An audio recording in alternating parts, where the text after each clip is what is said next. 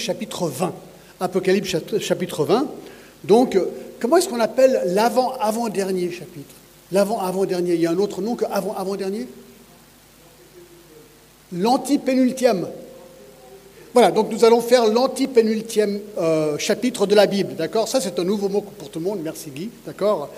Mais on arrive, parce que 20, 21 et 22, 22, ce sera la fin, d'accord? Alors j'aimerais lire les premiers dix versets du chapitre 20. Jean écrit, Puis je vis descendre du ciel un ange qui avait la clé de l'abîme et une grande chaîne dans sa main. Il saisit le dragon, le serpent ancien qui est le diable et Satan, et il le lia pour mille ans. Il le jeta dans l'abîme, ferma et scella l'entrée au-dessus de lui, afin qu'il ne séduise plus les nations, jusqu'à ce que les mille ans soient accomplis. Après cela, il faut qu'il soit délié pour un peu de temps. Et je vis les trônes, et à ceux qui s'y assirent fut donné le pouvoir de juger. Et je vis les âmes de ceux qui avaient été décapités à cause du témoignage de Jésus et à cause de la parole de Dieu, et de ceux qui n'avaient pas adoré la bête et ni son image, et qui n'avaient pas reçu la marque sur leur front et sur leurs mains.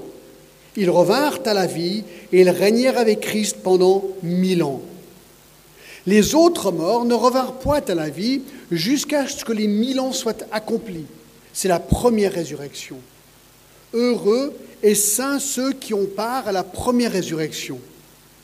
La seconde mort n'a point de pouvoir sur eux, mais ils seront sacrificateurs de Dieu et de Christ, et ils régneront avec lui pendant mille ans. Quand les mille ans seront accomplis, Satan sera relâché de sa prison et il sortira pour séduire les nations qui sont aux quatre coins de la terre, Gog et Magog, afin que les rassembler pour la guerre. Leur nombre est comme le sable de la mer. Ils montèrent à la surface de la terre et ils investirent le camp des saints et la ville bien-aimée, mais un feu descendit du ciel et les dévora. Et le diable, qui les séduisait, fut jeté dans l'étang de feu et de soufre, où sont la bête et le faux prophète ils seront tourmentés jour et nuit au siècle des siècles. Le millénium. Alors les deux dernières fois, vous vous rappelez peut-être, nous avons examiné ce que la Bible enseigne sur le retour de Jésus et la bataille d'Armageddon qui auront lieu à la fin des temps. Nous avons vu que Satan, à la fin de la grande tribulation, va déployer ses démons pour rassembler les armées du monde en Israël, dans la vallée d'Armageddon, pour combattre le Seigneur Jésus-Christ. Puis, Jésus, accompagné des rachetés et des anges, reviendra et ses pieds se poseront sur le mont des Oliviers, à Jérusalem. C'est alors que Jésus détruira les armées et leurs chefs. L'Antichrist et le faux prophète seront alors jetés vivants dans le lac de feu et de soufre. C'est ici aussi qu'aura vraisemblablement lieu la conversion de tout Israël, relatée dans Romains 11, 12 et 26, ainsi que le jugement des nations décrit dans Matthieu 25, 31 et 46, où les vrais croyants seront séparés des faux croyants, car seuls les vrais croyants rentreront dans le millénium.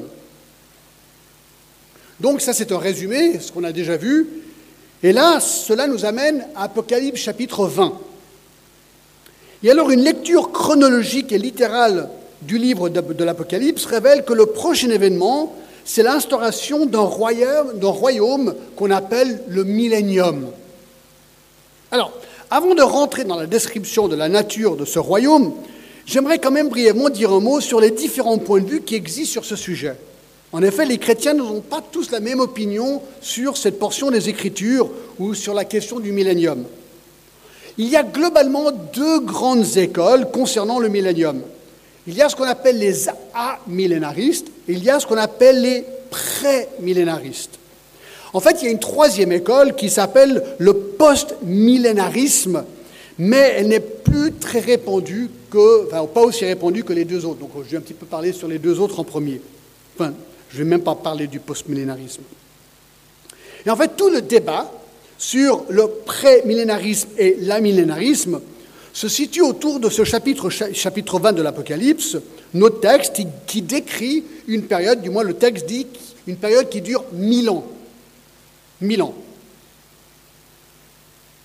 Et la question est celle-ci. Est-ce que cette période de mille ans, est-ce qu'on doit la prendre de manière littérale ou symbolique? Voilà la question de base.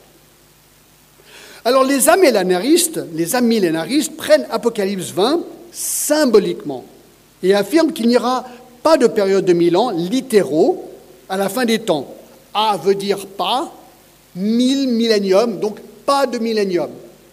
Selon cette optique, le millénium d'Apocalypse 20 est actuellement en train d'être accompli spirituellement dans l'âge présent, donc maintenant, avant que le Seigneur Jésus reviendra. Pour eux, le millénium a commencé à la première venue de Jésus-Christ et sa victoire à la croix et continuera jusqu'à son retour lors de son avènement. Donc pour eux, nous sommes actuellement dans le millénium, même s'il dure déjà depuis 2000 ans, parce que c'est symbolique. Selon eux, les mille ans sont interprétés, comme je viens de le dire, de manière symbolique, comme pour décrire une très longue période de temps. Ils rejettent donc la présence d'un règne futur littéral de Christ sur terre. Selon les amillénaristes encore, Satan fut lié lorsque Jésus mourut sur la croix. Donc pour eux, Satan est actuellement maintenant lié et les chrétiens profitent maintenant des bienfaits du millénium. Le conflit entre le bien et le mal s'intensifiera vers la fin de notre ère et la persécution s'intensifiera aussi. Elle culminera par l'apparence de l'Antichrist et le retour de Christ. Lorsque Jésus reviendra, il y aura la résurrection générale qui comprendra le jugement des chrétiens et des non-chrétiens, et ensuite les deux seront jugés et amenés vers leur demeure éternelle, soit le ciel, soit l'enfer.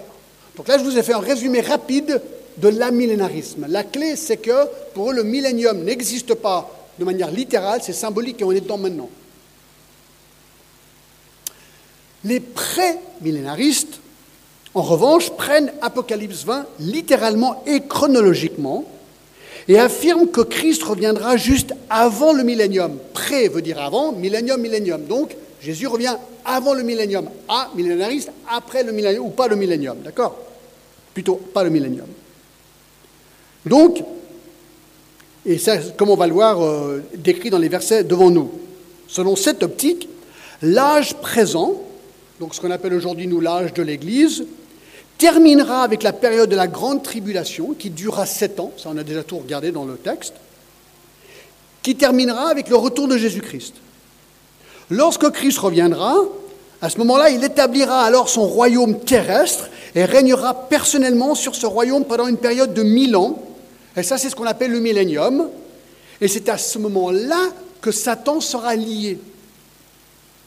À la fin de ces mille ans, Satan sera relâché de l'abîme, il réunira les non-croyants existants sur la terre et fera la guerre à Christ, mais ils seront vaincus. Et après ce jugement final, les croyants et les non-croyants recevront leur demeure éternelle respective, soit le ciel, soit l'enfer. Là, je viens de résumer très brièvement le pré-millénarisme. Donc, la clé là, c'est que le millénaire, pour eux, est littéral et durera vraiment mille ans sur Terre. Alors, il faut savoir qu'aujourd'hui, il y a des pasteurs et des théologiens renommés et très respectables sur les deux côtés du débat. D'accord? Donc, comme je dis souvent, je ne vais pas mourir sur cette montagne, d'accord? Je veux donner mon opinion, vous avez le droit de ne pas être d'accord, pas de problème. De toute façon, un truc qui est sûr, Jésus reviendra, est-ce que tu es prêt? Ça, c'est la clé de tout, d'accord? Maintenant, c'est juste d'essayer d'examiner le texte parce qu'il est là, le texte. Il est dans les Écritures, dans, dans la Sainte Bible, et donc on va comprendre du mieux qu'on peut, d'accord?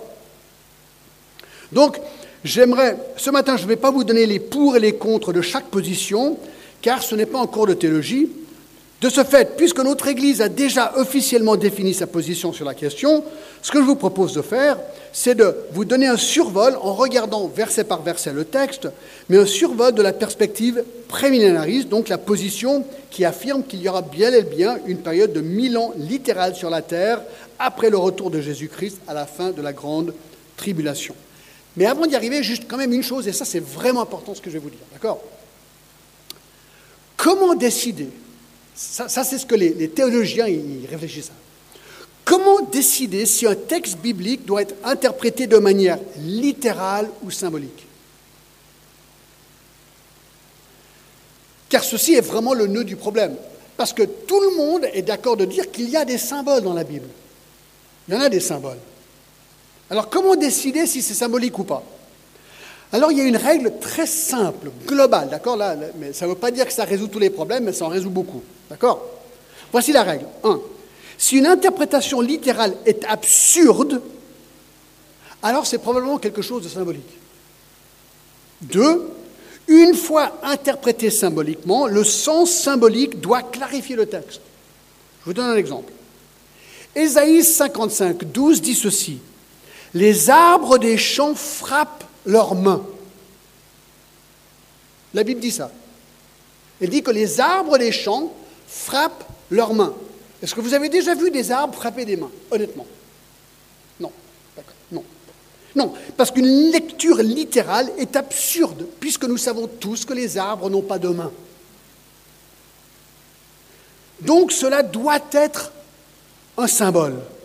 Et lorsqu'on regarde au contexte qui décrit le retour des exilés d'Israël, alors on peut comprendre que la métaphore est une métaphore de joie, joie même des arbres qui se réjouissent s'ils avaient des mains et s'ils pouvaient frapper des mains. C'est un symbole de joie. D'accord? Alors avec ça, on va essayer d'interpréter, d'accord, Apocalypse chapitre 20. Alors c'est parti. Et l'autre texte, en fait, sur le millénium, tourne autour des dernières activités de Satan et du glorieux règne des saints avec Christ. D'accord? Alors regardons, il y aura cinq parties toutes simples. numéro un, l'emprisonnement de Satan. L'emprisonnement de Satan. Chapitre 20, versets 1 à 3. Puis je vis descendre du ciel un ange qui avait la clé de l'abîme et une grande chaîne dans sa main. Il saisissait le dragon, le serpent ancien, qui est le diable, Satan, et il le lia pendant mille ans. Il le jeta dans l'abîme, ferma et scella l'entrée au-dessus de lui, afin qu'il ne séduise plus les nations jusqu'à ce que les mille ans soient accomplis. Après cela, il faut qu'il soit délié pour un peu de temps. Avant de pouvoir instaurer son royaume, eh bien, il faut confiner les chefs rebelles. Satan lui-même, alors qui est-il? Parce que là, il parle de Satan. Puis je vis descendre du ciel un ange, etc. Il parle de Satan, le dragon, verset 2, le serpent ancien, le diable qui est Satan. Satan, c'est qui? C'est nul autre le Dieu de ce siècle, 2 Corinthiens 4, 4, et le prince de la puissance de l'air, et l'esprit qui agit maintenant dans les fils de la rébellion, Ephésiens 2, 2. Donc,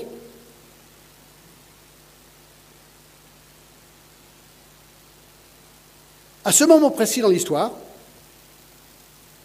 il y aura eu la bataille d'Armageddon. Vous vous rappelez? Toutes les armées viennent dans la vallée d'Armageddon. Jésus revient et il détruit tout le monde par l'épée qui sort de sa bouche. Chapitre 19. Chapitre 19, verset 2, l'Antichrist et le faux prophète seront dans le lac de feu. Un réveil sans précédent du peuple juif aura lieu, probablement selon Romains 11, 12. Se convertiront tous, nous dit ce texte. Romains 11, 26, tout Israël sera sauvé. Tout ce qui reste à faire aujourd'hui, c'est de lier Satan et ses démons pour que le roi des rois puisse régner sans opposition d'ennemis spirituels. Alors regardez verset 1, il dit Puis je vis. Alors cette phrase, elle est quand même vraiment importante. C'est un petit mot en grec, kai, qui veut dire est, qui implique une chronologie ici.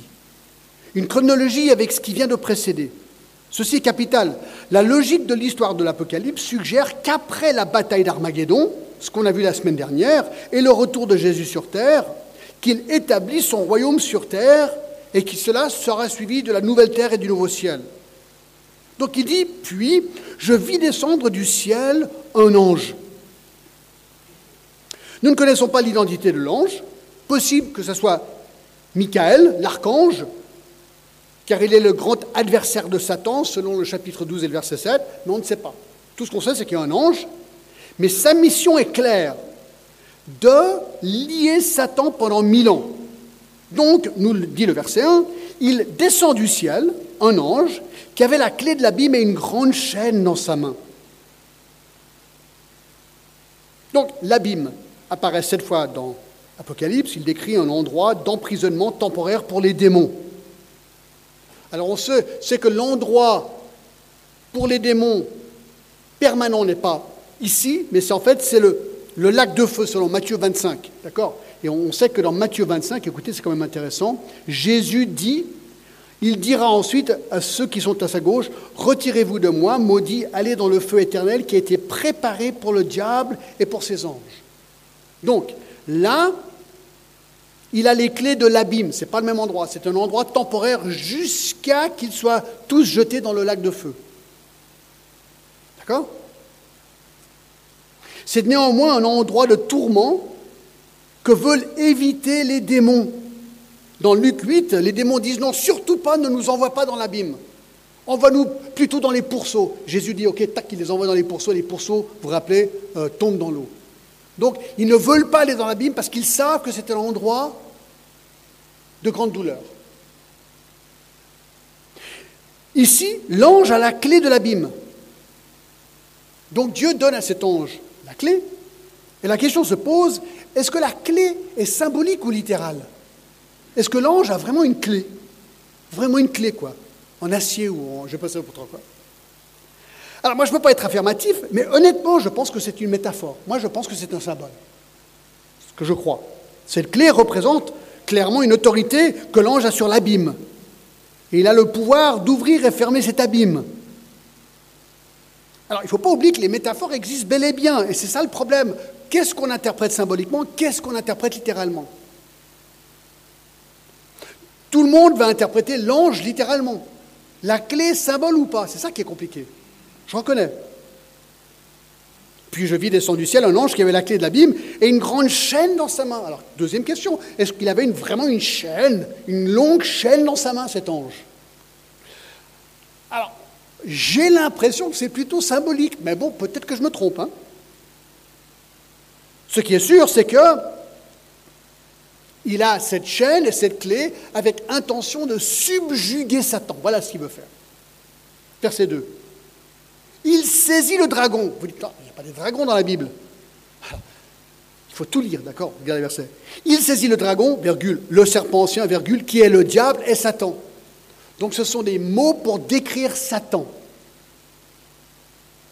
Donc il saisit le dragon, le serpent ancien, qui est le diable et Satan, pour faire quoi, verset 2 Pour le lier pendant mille ans.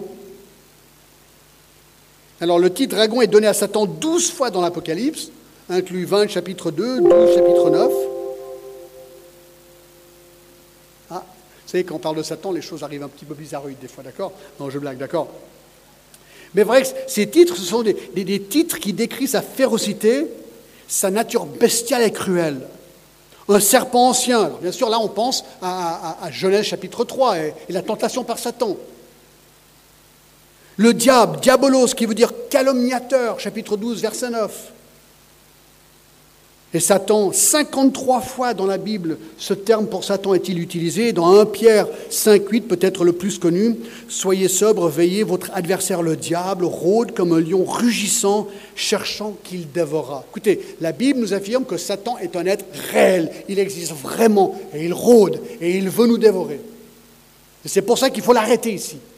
L'arrêter. Et alors, le texte nous dit au verset 2 qu'il le lia pendant Mille ans. Mille ans est donc la durée de temps, selon ce verset, pour laquelle Satan est lié dans l'abîme. C'est la première référence sur six qui indique le chiffre mille dans ce chapitre, verset 3, 4, 5, 6, 7. Six fois, mille, mille, mille, mille, mille. Alors, question. Y a-t-il une raison exégétique valable pour prendre les mille ans symboliques? Voilà la grande question. Est-ce que mille ans c'est vraiment Milan ou est-ce que c'est pas vraiment Milan? C'est comme avec la chaîne, comme avec la clé, comme avec l'ange, comme avec tout. Est-ce que c'est symbolique ou est-ce que c'est littéral? Alors, ça tombe bien, j'ai un prof, j'ai eu un prof qui est maintenant décédé, qui s'appelait Robert Thomas, aux États-Unis, qui a écrit un livre incroyable sur l'Apocalypse, deux volumes. Et voici comment il répond par rapport au chiffre 1000. Écoutez, c'est très intéressant. Je cite. Si l'auteur de l'Apocalypse voulait décrire un très grand nombre symbolique dans Apocalypse 20, pourquoi n'est-il pas utilisé, par exemple, deux myriades de myriades, comme il a déjà fait dans 9.16 Ou bien des myriades de myriades et des milliers de milliers, comme il l'a fait déjà dans 5.11 Ou bien un nombre si grand que personne ne pouvait compter, comme il a fait déjà dans, dans chapitre 7 et verset 9. Le fait est, voici ce qu'il dit, qu'aucun chiffre dans le livre de l'Apocalypse est un chiffre symbolique vérifiable. En revanche, une utilisation non symbolique est la règle. Pour avoir 144 000, chapitre 7, verset 1, 14, verset 1, cela demande multiplier 12 000 fois 12, ce qui est le cas dans le chapitre 7. Les églises, les sceaux, les trompettes et les coupes sont littéralement sept en nombre. Il n'y a qu'à les compter. Les trois esprits impurs dans chapitre 16 et verset 13 sont littéralement trois en nombre. Les trois anges liés aux trois derniers jugements, 8-13, sont littéralement trois en nombre. Les sept dernières plaies sont littéralement sept en nombre. L'équivalence des 1260 jours mentionnés représente trois ans et demi, et cette équivalence demande une lecture littérale de ce chiffre. Les douze apôtres et les douze tribus d'Israël sont littéralement douze en nombre, chapitre 21, 12 à 14. Les sept églises sont dans sept villes réelles. De ce fait, conclut-il, à ce jour, il est impossible de confirmer que même un seul chiffre soit symbolique dans le livre de l'Apocalypse. Donc lui, prend tous ces chiffres dans l'Apocalypse et conclut, ils sont tous littéraux. Pourquoi est-ce qu'on ne prendrait pas donc mille de manière littérale? Alors, ça ne veut pas dire qu'il n'y a pas des symboles. On a l'impression que peut-être la clé, la chaîne sont symboliques, peut-être pas, mais sur mille, selon sa logique, on ne peut pas prendre symboliquement. Alors, il y a une objection courante, et ça je vous l'ai donnée parce que vous l'avez peut-être déjà entendu. 2 Pierre 3.8. 2 Pierre 3.8.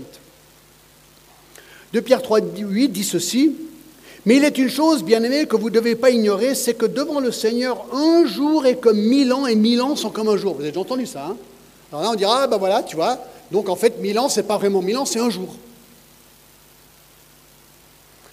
Alors notez bien ce que dit Pierre ici. Il dit ceci. Mille ans pour Dieu sont comme un jour. Très différent que de dire que mille ans sont un jour. Il ne conteste pas le fait que mille ans sont mille ans, Pierre. Il affirme tout simplement que mille ans terrestres, donc mille ans bien réels, sont pour Dieu comme un jour. Mais pas pour nous. Pour nous, mille ans, c'est mille ans. Pour lui, c'est comme un jour. Les mille ans dans 2 Pierre 3.8 sont bien une période réelle de mille ans. Il ne dit pas que les mille ans ne sont pas vraiment mille ans. Ce que la perspective de Dieu et de l'éternité, mille ans, c'est une très courte durée dans la perspective de Dieu. Donc il ne faut pas utiliser ce verset pour dire ce qu'il ne dit pas. Il dit très bien que mille ans sont mille ans. Donc, conclusion, d'accord? Et là, on pourrait faire un cours entier. Il y a des livres qui, entiers qui ont été écrits sur ça, donc je vais très très vite ici. Il n'y a aucune bonne raison de prendre ce chiffre mille ans de manière symbolique. Il est douteux que l'auteur aurait mentionné le nombre six fois de suite s'il avait voulu communiquer un chiffre symbolique. Et les premiers lecteurs auraient-ils vraiment conclu que cette période était symbolique?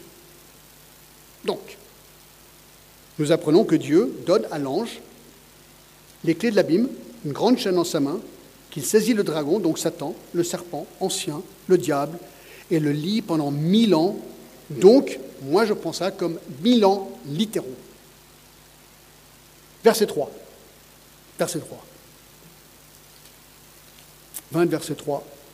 Il le jeta dans l'abîme, ferma et scella l'entrée au-dessus de lui, afin qu'il ne séduise plus les nations jusqu'à que les mille ans soient accomplis. Après cela, il faut qu'il soit délié pour un peu de temps. Donc, l'ange prend Satan, le jette dans l'abîme, ferme et scelle l'entrée qui est au-dessus de lui. Alors, qu'est-ce que ça veut dire? Ça veut dire que l'activité de Satan ne sera pas uniquement diminuée, mais carrément arrêté. Il est enfermé dans l'abîme. Il ne pourra plus influencer le monde comme il l'a fait aujourd'hui, comme il le fait aujourd'hui. Et c'est ce qu'il dit. Il ne séduira plus les nations. C'est ce que le texte dit au verset 3. Ça veut dire quoi? Ça veut dire qu'il ne séduira plus les nations. Alors cela ne veut pas dire que pendant le millénium, les gens sont incapables de pécher. Une grande partie de la population, et ça on le verra encore, née de croyants, au fur et à mesure des mille ans et des 25 générations que ces mille ans représentent, rejetteront le roi des rois. Ce sera eux la dernière de ces générations qui feront partie de la dernière grande révolte lorsque Satan sera relâché pendant un temps à la fin du millénium, une révolte que nous examinerons dans quelques instants. Donc ça c'est le premier point, l'emprisonnement de Satan. Numéro 2. Numéro 2, le règne des saints. Le règne des saints. Alors le mot saint veut dire chrétien, d'accord? Regardez verset 4. Et je vis des trônes, et ceux qui s'y assirent fut donné le pouvoir de juger. Je vis les âmes de ceux qui avaient été décapités à cause du témoignage de Jésus et à cause de la parole de Dieu, et de ceux qui n'avaient pas adoré la bête ni son image, et qui n'avaient pas reçu la marque sur leur front et sur leurs mains. Ils revinrent à la vie et ils régnèrent avec Christ pendant mille ans. Pendant mille ans. Avec l'Antichrist, le faux prophète, Satan, les démons et les pécheurs du monde absents, ils sont tous absents ces gens maintenant, le royaume de Milan est doté de justice, de paix, qui peut être maintenant établi. Le souverain dans tout ça est nul autre que Jésus-Christ. Il est le Seigneur des Seigneurs, nous avons vu dans 19.16. Il avait été déjà prophétisé dans Luc 1.32 qu'il serait le fils de David sur le trône de David. Il régnerait sur le trône de David. Et donc, ce jour, ces choses vont s'accomplir de manière littérale. Jésus a atterri, ses pieds ont touché le mont des Oliviers à Jérusalem, et maintenant il s'installe, et de là il va régner littéralement. Mais notez, c'est ça qui est intéressant, il ne sera pas seul à régner. Les saints vont régner avec lui. Regardez verset 4, c'est ça qui est dingue. Je vois des trônes, ceux qui s'y assirent furent donnés le pouvoir de juger. Alors il y a des trônes, des trônes, voilà des trônes. Il y a des gens qui sont assis, ils ont le pouvoir de juger. Sur ces trônes, il y a des personnes assises qui jugent. Alors c'est qui ces gens? Ce sont des saints morts et ressuscités qui sont présents avec leur corps glorifié. Spécifiquement, qui?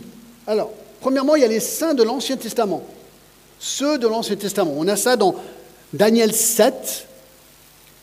Et je vais lire le verset 27, verset 24, verset, verset 27. Le règne, la domination et la grandeur de tous les royaumes qui sont sous les cieux seront donnés au peuple des saints du Très-Haut. Son règne est un règne éternel et tous les, tous les dominateurs le serviront et lui obéiront. Donc ici, Daniel, déjà dans l'Ancien Testament, nous dit que ces saints, ces, croyants vont régner avec lui. Ce n'est pas encore le cas, on n'a jamais vu ça encore. Dans Matthieu 19, il y a quelqu'un d'autre qui va encore régner avec Christ. Matthieu 19, 28, il y a les apôtres. 19, 28 nous dit, Jésus leur répondit, je vous le dis en vérité, quand le Fils de l'homme, au renouvellement de toutes choses, sera assis sur le trône de sa gloire, vous qui m'avez suivi, vous serez de même assis sur douze trônes et vous jugerez les douze tribus d'Israël. Intéressant. Donc Jésus dit aux apôtres, vous aussi, vous serez là en train de juger les douze tribus d'Israël. Donc il y aura les saints dans l'Ancien Testament, il y aura les apôtres, mais ce n'est pas fini. Apocalypse 5 et verset 10. 5, 10 nous dit ceci en plus. Tu as fait d'eux un royaume de sacrificateurs pour notre Dieu, et ils régneront sur la terre, parlant de chrétiens qui vont mourir.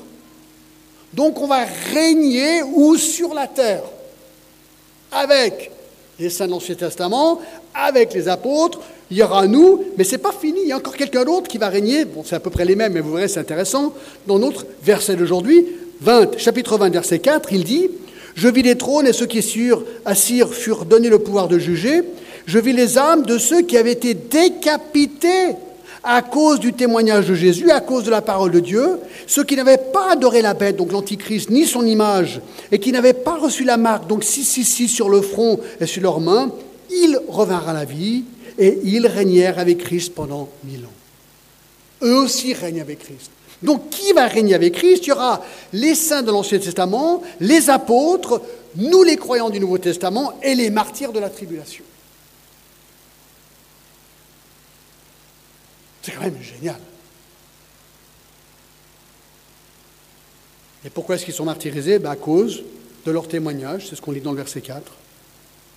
Parce qu'ils n'avaient pas adoré la bête, ils n'avaient pas accepté la marque des martyrs. Et regardez la fin du verset 4. Ils revinrent à la vie et ils régnèrent avec Christ pendant mille ans.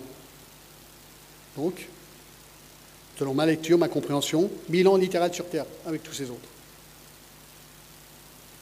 Verset 5. Il y a un post-script intéressant verset 5. Les autres morts ne revinrent point à la vie jusqu'à que les mille ans soient accomplis. C'est la première résurrection. Alors là, vous dites, attends, attends, attends, c'est quoi ça? Réfléchissons, c'est logique. Puisque tous les croyants sont déjà ressuscités et règnent avec Christ, c'est ce qu'on vient de voir. Eh bien, la référence aux autres morts ne peut que se référer aux non-croyants. Ce sont les non-croyants de tous les temps qui sont morts et qui sont ressuscités à la fin des mille ans, mais pas ressuscités avec les croyants pour vivre dans le millénium, mais eux sont ressuscités à la fin des mille ans pour être jugés et condamnés au grand trône blanc, c'est notre prochain texte, puis jetés dans le feu de la gêne. Donc, lorsque Jean dit ici que c'est la première résurrection, ça, il se réfère donc aux chrétiens mentionnés dans le verset juste avant, qui sont eux ressuscités en début du millénium pour régner avec Christ lors du millénium. Cette résurrection est aussi appelée la résurrection des justes dans Luc 14, 4, la résurrection de la vie dans Jean 5, 29, la résurrection lors de son retour dans Corinthiens 15, 23, et la meilleure résurrection dans Hébreux 11, 35. Donc la première résurrection, ce sont les chrétiens qui sont ressuscités pour régner avec Christ pendant le millénium.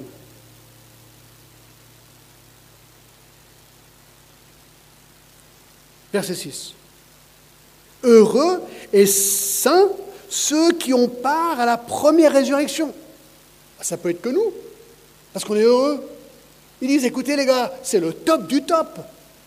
Toi, chrétien, tu vas être ressuscité, quel que soit ton état, Ancien, Nouveau Testament, martyr, pas martyr, tout le reste. Tous les chrétiens seront ressuscités, nous serons dans la joie parce que nous serons avec Christ en train de régner. Verset 6. Regardez maintenant. La seconde mort n'a point de pouvoir sur eux. Mais ils seront sacrificaires dehors de Dieu et de Christ et ils régneront avec lui pendant mille ans. Donc, heureux les saints qui ont part à la première résurrection, ça on l'a déjà vu. Ceci confirme que la première résurrection est bel et bien celle des croyants. Mais notez qu'au verset 6, il dit que la seconde mort n'a point de pouvoir sur eux. Alors c'est quoi la seconde mort?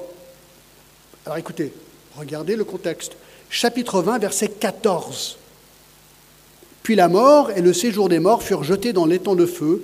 C'est la seconde mort, virgule, l'étang de feu. Clair Regardez verset, chapitre 21, verset 8. Mais pour les lâches, les incrédules, les abominables, les meurtriers, les débauchés, les magiciens, les idolâtres et tous les menteurs, leur part sera dans l'étang ardent du feu et du soufre, ce qui est la seconde mort. Alors la seconde mort, c'est quoi? C'est simple, c'est l'étang de feu. C'est l'étang de feu. Donc lorsque le verset 6 dit que la seconde mort n'a point de pouvoir sur eux, les croyants, il est en train de dire que les croyants, eux, seront épargnés l'étang de feu. Mais, nous continue le verset, ils seront sacrificateurs de Dieu et de Christ et ils régneront avec lui pendant mille ans. Ben oui, nous on va régner pendant mille ans, pendant que les non-croyants vont être envoyés dans le lac de feu la seconde mort. Et nous régnerons avec Christ pendant mille ans.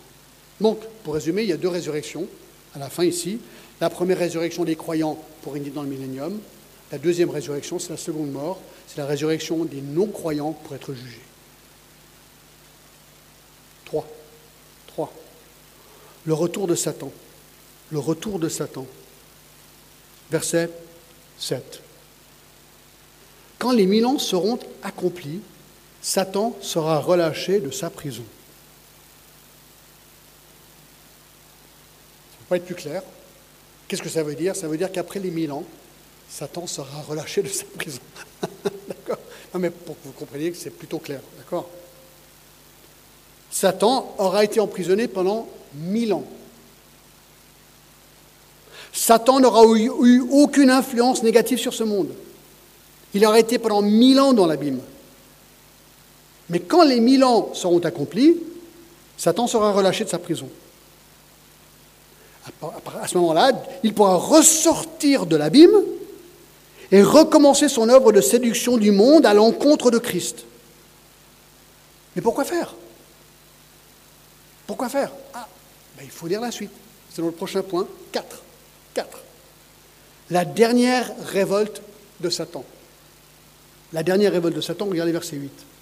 Et il sortira pour séduire les nations qui sont aux quatre coins de la terre, Gog et Magog, afin de les rassembler pour la guerre. Leur nombre est comme le sable de la mer. Ils montèrent à la surface de la terre, ils investirent le camp des saints et la ville bien-aimée, mais un feu descendit du ciel et les dévora. Alors, comme déjà expliqué, les seules personnes qui rentreront dans le millénium, les milléniums, sont les chrétiens qui se sont convertis pendant la grande tribulation, qui n'auront pas été tués par l'Antichrist. D'accord? Donc ces gens-là vont rentrer physiquement. Donc imaginez que ça arrivait tout ça maintenant, on était là. Nous, les chrétiens, on rentrerait littéralement dans cette période du millénium vivant, comme on est maintenant. Dans leur corps naturel. Ces premiers habitants seront donc nouveau-nés, chrétiens authentiques. Ces gens se marieront, ils auront des enfants, comme nous aujourd'hui, mais ils auront encore quand même des natures pécheresses. Tout homme est né pécheur. D'accord? Et comme le cas est aujourd'hui, les parents vont transmettre leur nature pécheresse à leurs enfants, et ainsi de suite, chaque génération. Pour Milan, on compte environ 25 générations. Donc imaginez 25 générations plus tard. Bien, tous les habitants de la terre seront, seront tous des pécheurs, qui eux aussi auront besoin du salut en Jésus-Christ. Alors bien sûr, beaucoup se convertiront en Jésus-Christ, et surtout les premières générations, mais pas tous. Et malgré le règne personnel de Christ sur terre, même avec les conditions utopiques du millénium, cela ne changera pas la condition du cœur humain de ces gens, et beaucoup, surtout vers la fin, se tourneront contre Christ. Écoutez, ça ne devrait pas être trop surprenant parce que c'est exactement ce qui s'est passé dans le Jardin d'Éden. Mais oui, Adam et Ève sont nés, ils étaient là, dans un jardin idyllique. Satan est venu, les a tentés, ils sont tombés, ils ont chuté.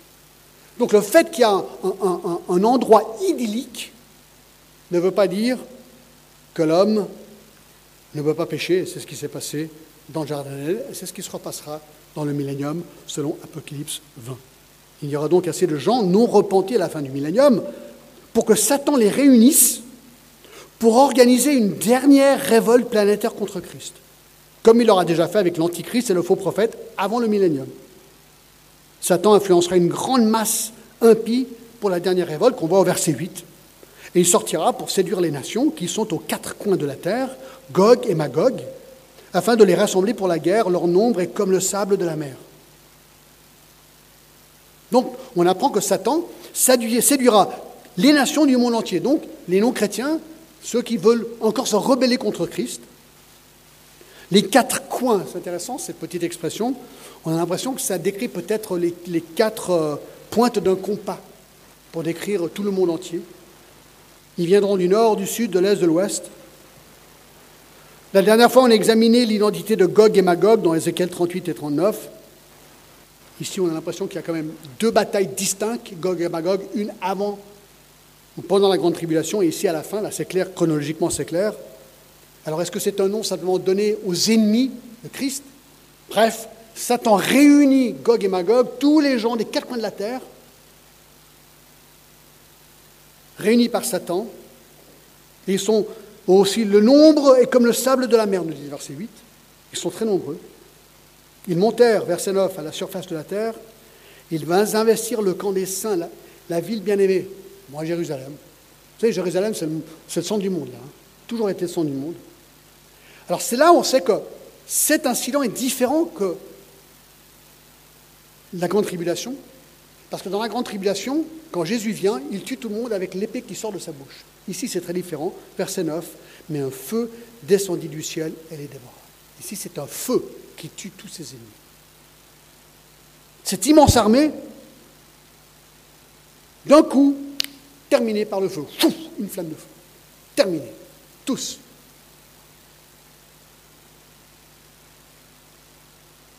Un massacre fait par le feu, en un instant, léché par une flamme de feu. Alors, ça ne veut pas dire qu'ils disparaissent, parce que juste après, il y a le jugement du grand trône blanc. Donc on va voir, suite à ce texte, le jugement de Dieu par rapport à tous ces gens impies, tous ces gens qui se sont rebellés contre Christ. Alors ils meurent, mais ça ne veut pas dire que leur âme meurt. Non, leur âme va être jugée, ils vont être jugés. Ça, ça mène au dernier point, 5, le sort ultime de Satan. Là, on est au verset 10 maintenant, regardez. Et le diable, qui les séduisait, fut jeté dans l'étang de feu et de soufre, où sont la bête et le faux prophète. Et ils seront tourmentés jour et nuit au siècle des siècles. Alors c'est ici, après que tous ses ennemis ont été tués par le feu, que Satan, enfin, est lui aussi détruit pour toujours. Il est, selon verset 10, c'est intéressant, jeté dans l'étang de feu et de soufre où sont déjà la bête et le faux prophète. Ben oui, dans le chapitre 19, on l'avait déjà vu au verset 20, bataille d'Armageddon, Jésus revient, tue tout le monde avec euh, l'épée qui sort de sa bouche. Et, verset 20, la bête fut prise, et avec elle le faux prophète, qui avait fait devant elle les prodiges, par lesquels il avait séduit tous qui avaient pris la marque de la bête et adoré son image. Ils furent tous les deux jetés vivants dans l'étang ardent de feu et de soufre. Donc, au chapitre 19, verset 20, l'Antichrist et le faux prophète qui avaient créé le chaos total sur terre pendant les sept ans de la grande tribulation sont eux jetés dans l'étang de feu. Mille ans plus tard, nous dit la suite des choses, ici dans l'Apocalypse, le diable, verset 10, qui les séduisait, donc les gens à la fin du millénium, lui aussi fut jeté dans l'étang de feu de soufre, où sont la bête et le faux prophète. Ils seront tourmentés jour et nuit au siècle des siècles. Alors ce que je trouve intéressant, mes amis, c'est qu'il y a des gens qui disent, non mais quand on meurt, on disparaît, il n'y a plus rien. On ne peut pas imaginer un enfer éternel. Alors ça, on en parlera plus tard, surtout euh, quand on parle du grand jugement euh, blanc, du, trône blanc. Mais ce qui est intéressant ici, c'est qu'il dit clairement ce verset que Satan est jeté dans l'étang de feu et de soufre où sont déjà la bête et le faux prophète. Ça veut dire qu'à ce moment-là dans la Bible, l'antichrist et le faux prophète sont déjà dans le feu pendant combien de temps? Mille ans. Donc je n'ai pas l'impression que ça décrit quelqu'un qui disparaît. Et ça s'arrête pas là, regardez verset 10. Ils seront tourmentés jour et nuit au siècle des siècles. C'est très précis hein, le langage ici. Éternellement et sans répit. Alors c'est vrai que pour ceux qui, qui pensent que l'enfer n'existe pas, ils doivent vraiment faire face à des versets très compliqués ici. Très compliqués. Alors, est-ce que j'aime ces versets? Non. Moi, je n'aime pas ces versets. C'est presque une répulsion en moi, humainement. Par contre, je bénis Dieu pour sa justice. Dieu est juste. Dieu ne fait aucune, ne fait aucune erreur. Alors c'est dur d'un côté, mais écoutez, si cet endroit n'existe pas, moi la question que je pose, pourquoi est-ce que Jésus est venu et pourquoi est-ce qu'il est mort sur la croix? Pour nous sauver de quoi? S'il n'y a pas de conséquences pour notre péché, ben alors il est venu pourquoi finalement Jésus?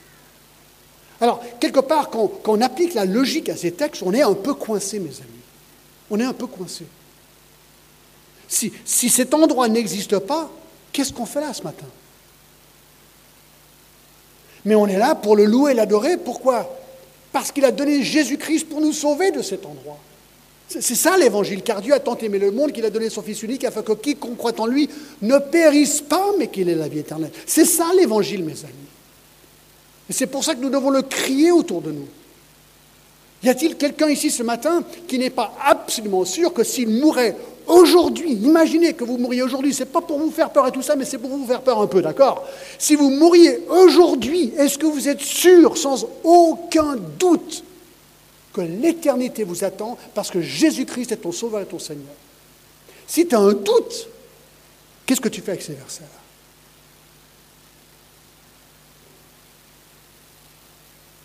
Et le problème, j'aimerais croire pour toi, mais je ne peux pas. Moi, j'ai dû croire pour moi.